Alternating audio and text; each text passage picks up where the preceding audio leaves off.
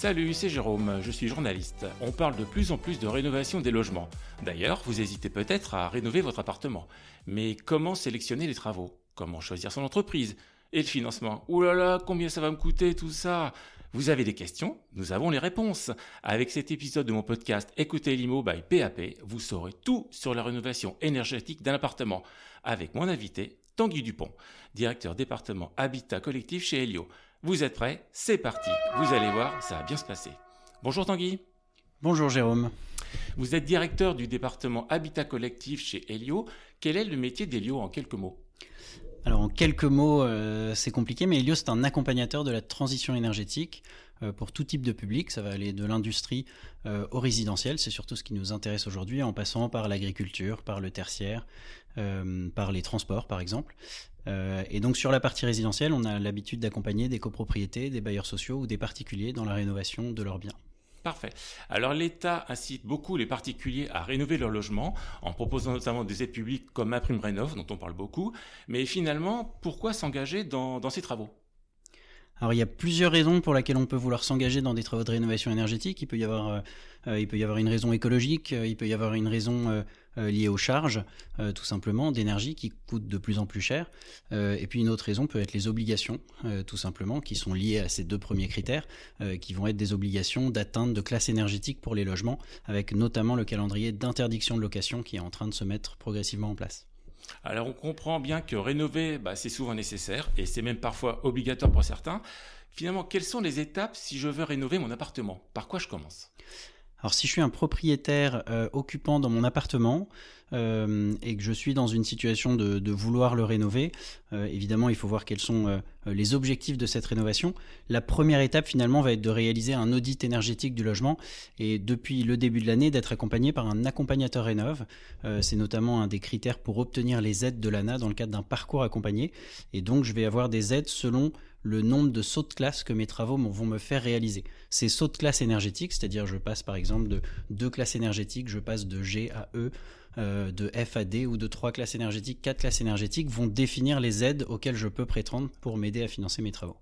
Et en deux mots, l'audit énergétique, ça consiste en quoi finalement?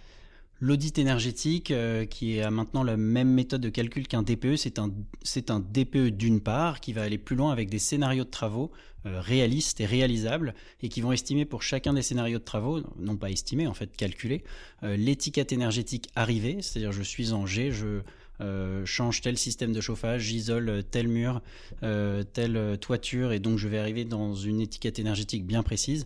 Il va faire plusieurs scénarios de travaux pour que je sois capable de me projeter sur différentes manières euh, de rénover mon logement et estimer le coût des travaux et les gains énergétiques qui sont associés. Ok, vous l'avez bien rappelé, on sait que les propriétaires bailleurs sont concernés au premier chef par l'obligation de rénover pour continuer à louer, on sait que c'est très important. Finalement, la question que se posent tous les bailleurs, c'est est-ce qu'il est possible de changer de classe en réalisant uniquement des travaux dans mon logement? Alors il est possible de changer de classe, pas forcément dans tous les cas. On peut être dans une situation où, ce sera possible qu'à titre, collectif euh, de faire des travaux. En général, il reste des gestes individuels que chacun peut faire, surtout si on est dans des étiquettes euh, qui nous soumettent à l'interdiction de location. Ça veut dire qu'on est en G, euh, on est en F. Il y a certainement des gestes qu'on peut faire dans l'appartement pour aller faire un saut de classe, deux sauts de classe trois, peut-être quatre sauts de classe avec seulement des gestes individuels dans l'appartement. Il y a des cas de figure dans lesquels oui c'est possible. Alors justement, quels sont les travaux qui peuvent être faits pour améliorer cette performance énergétique? En quelques exemples, s'il vous plaît alors à titre individuel dans l'appartement, ça va être le système de chauffage s'il est individuel. Donc on peut par exemple euh, changer euh, une chaudière, passer en chaudière gaz condensation si on est en chaudière gaz. Euh, s'il y a la possibilité d'installer une pompe à chaleur en collectif dans, dans le résidentiel collectif, c'est plus complexe en général, c'est moins, c'est plus rare, mais ça peut être une option. Ça peut être l'installation d'un thermostat avec des robinets thermostatiques qui vont permettre de piloter le chauffage pièce par pièce sur les différents radiateurs, le changement des radiateurs, et puis tout ce qui va être isolation. Euh, que ce soit les parois vitrées, donc changement de des menuiseries, euh, donc des fenêtres avec du double ou triple vitrage, euh, l'isolation des murs, l'isolation du plafond si on est sous un sous un comble non isolé ou sous une toiture qui est non isolée, l'isolation du plancher aussi si en dessous des pieds on a une zone qui est froide. voilà, tous ces gestes sont possibles en individuel. Alors on voit qu'il y a, c'est un peu un inventaire à l'après-vert, hein. il, y a, beaucoup de travaux qui sont possibles. Euh, si, on va parler des sous parce que quand même c'est un élément clé dans la rénovation. Combien ça coûte la rénovation d'un appartement qui permettrait de gagner deux classes au DPE alors la rénovation d'un appartement qui permettrait de gagner deux classes, euh, alors évidemment si tant est que ce soit possible, hein, mais on va prendre une moyenne, on va considérer un appartement qui peut faire ce gain de deux classes avec des travaux individuels, on va être en règle générale, euh, je vais même aller euh, peut-être un peu plus loin, on a pris des, on a pris des modèles de, travaux, on passe de G à, de G à D, ce qui est quand même une, bonne atteinte sur un, soyons ambitieux sur un, sur un appartement, on va avoir des travaux qui peuvent atteindre 30-35 000 euros quand vraiment on commence à faire des sauts de 3 ou 4 classes. On peut être sur plus faible pour deux classes. On voit euh, des cas où on est à peu près à 10 000 euros. Euh, le problème de ces scénarios-là, c'est qu'on va pas avoir beaucoup d'aides parce que euh, les aides étant un pourcentage du montant des travaux avec un accompagnement obligatoire, cet accompagnement il a un coût. Un audit plus un accompagnement par un accompagnateur Rénov va coûter on va dire à peu près au maximum 3000 euros TTC. Euh, donc si c'est pour obtenir 3000 euros d'aide, l'intérêt est relativement faible, si ce n'est de savoir quel scénario on fait. Mais donc si on est sur des scénarios plus ambitieux, ça devient plus intéressant. Si on a par exemple 35 000 euros de travaux dans son appartement euh, et qu'on ait un logement, euh, qu'on ait un ménage aux revenus modestes, on va avoir 60% de prix en charge. Si on sort de passoire, donc on était en F ou G, on a même 70% parce qu'il y a une bonification de 10%. Et donc sur 35 000 euros, on va avoir 24 500 euros d'aide, donc un reste à charge de 8 500 euros. Euh, donc des aides quand même qui deviennent, euh, qui deviennent assez intéressantes, qui dépendent euh, des revenus. Donc ça va aller de 35% de prix en charge jusqu'à jusqu'à 90% pour les ménages très modestes qui font une sortie de passoire de prise en charge et qui vont dépendre aussi du montant des travaux puisqu'il y, y, a un maximum de montant total de travaux qui, qui est pris en charge. Alors vous l'avez dit, autre solution, c'est réaliser une rénovation d'ampleur dans une copropriété, là aussi qui permet de gagner plusieurs classes. Alors là, on est dans des travaux plus conséquents qui seront votés en assemblée générale. Quels sont ces travaux justement qui permettent d'avoir une efficacité énergétique importante?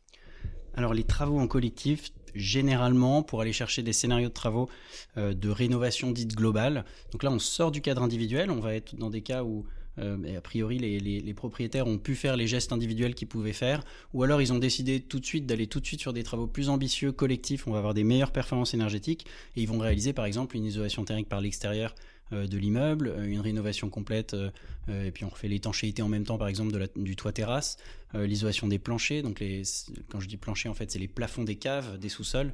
Euh, a un système de chauffage collectif, ça peut être le changement du système de chauffage. On peut se raccorder à un réseau de chaleur, par exemple, euh, un réseau de chaleur urbain qui va permettre d'être à, plus de 50% d'énergie renouvelable. Euh, on va pouvoir installer des pompes à chaleur, par exemple, collectives. Donc il y a plusieurs méthodes différentes. Il faut regarder selon, selon les cas de figure. mais tous les travaux, en fait, qui vont être collectifs, il y a aussi des travaux qui sont dits privatifs d'intérêt collectif, qui vont être les menuiseries, les robinets thermostatiques dans le cadre de chauffage collectif, puisque ça impacte la consommation de toute la résidence. Alors, dans la rénovation d'une copropriété, il y a des acteurs clés. Euh, il y a notamment l'assistance à maîtrise d'ouvrage. C'est un élément obligatoire et essentiel pour bénéficier de ma prime Rénov CoPro. À quoi ça sert concrètement? Alors c'est le même rôle en fait que le MAR, même si le, MAR, le Mon Accompagnateur Rénov pour l'individuel, est plus récent. Euh, L'AMO, l'assistant à maîtrise d'ouvrage, euh, a déjà été mis en place depuis début, début 2021. Il est obligatoire effectivement pour obtenir ma prime Rénov copropriété. Il a quatre missions principales. Il a une mission technique, donc il va aider à, à choisir les types de travaux, conseiller sur les types de travaux à réaliser. Euh, parfois, les, AMO sont des bureaux d'études, donc ils réalisent, euh, ils réalisent l'audit énergétique. Euh, il va avoir une mission également sociale, donc il va réaliser une enquête sociale auprès des résidents. Ça lui permet de déterminer quels résidents ont droit à des aides individuelles. il va réaliser enfin une ingénierie financière, c'est lui qui calcule toutes les codes-parts des travaux, euh, qui monte les dossiers d'aide, donc il va savoir à quel moment il faut faire des appels de fonds, etc. Dans une copropriété, c'est quand même tout un euh, schéma financier qui est assez complexe. Et il va faire l'accompagnement administratif, donc c'est lui qui est chargé de monter les dossiers d'aide auprès de l'ANA notamment, qui va prendre en charge une partie de ces travaux. C'est vraiment l'acteur essentiel pour une rénovation réussie. Absolument.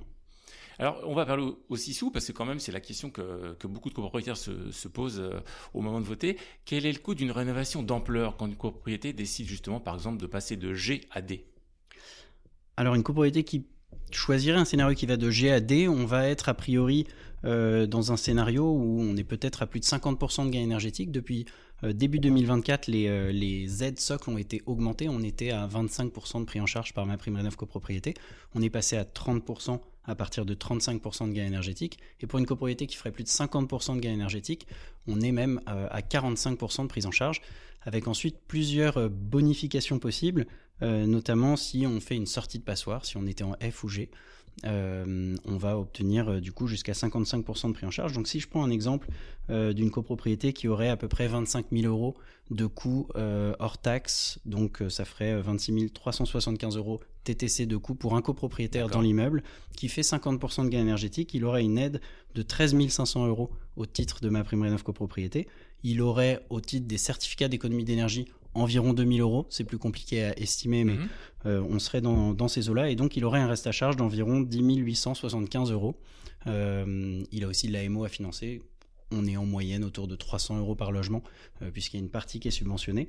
Donc, il va avoir à peu près 11 000 euros de reste à charge, 11 000 euros qu'il peut financer avec un éco-prêt à taux zéro collectif, qui maintenant est bien en place dans ce type de rénovation globale et ces éco-prêts euh, ces éco à taux zéro collectif, on peut les étaler sur 15 ou 20 ans. Sur 15 ans, ça lui ferait à peu près 65 euros de coût mensuel. Euh, voilà, à mettre en face d'une économie de charge de 50% qu'il va réussir à faire. Donc finalement, on est sur des projets parfois qui sont très rentables en termes d'investissement pour les copropriétaires. Merci Tanguy d'être venu euh, participer à cet épisode. Euh, donc on voit que la rénovation d'une copro, ça se prépare très longtemps en avance. Il faut bien étudier la question. Euh, cet épisode est maintenant terminé. Merci à tous de l'avoir suivi. Vous pouvez me laisser vos commentaires sur les réseaux sociaux et si vous avez des idées de sujets, je suis preneur. Salut tout le monde